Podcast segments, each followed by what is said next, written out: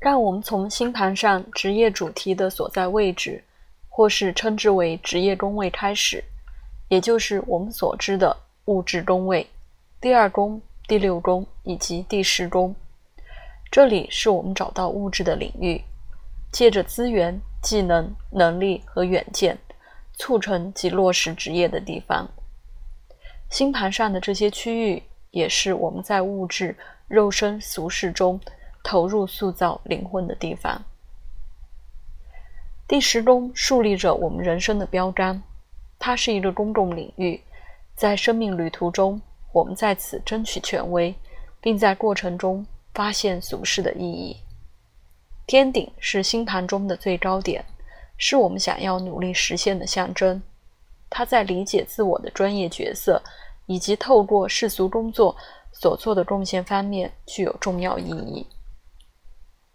在职业分析的诸多因素中，天顶一直被认为是极为重要的。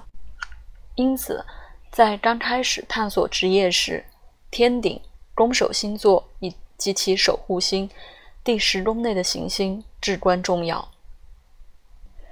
第六宫遵循日常生活的韵律，其宫守星座、守护星和宫内行星都描述着工作与职业。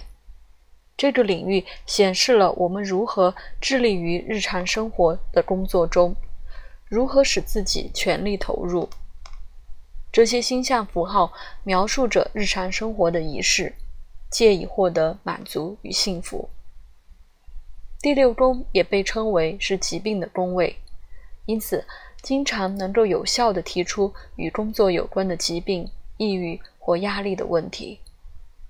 运用第六宫的意象，也能够探讨工作伙伴和例行公事的议题。第二宫象征着神赋予我们的天赋与才能，也就是与生俱来的资产以及我们赋予他们的价值。第二宫的宫守星座，它的守护星以及宫内行星，反映出我们如何自然地运用自我资源和价值。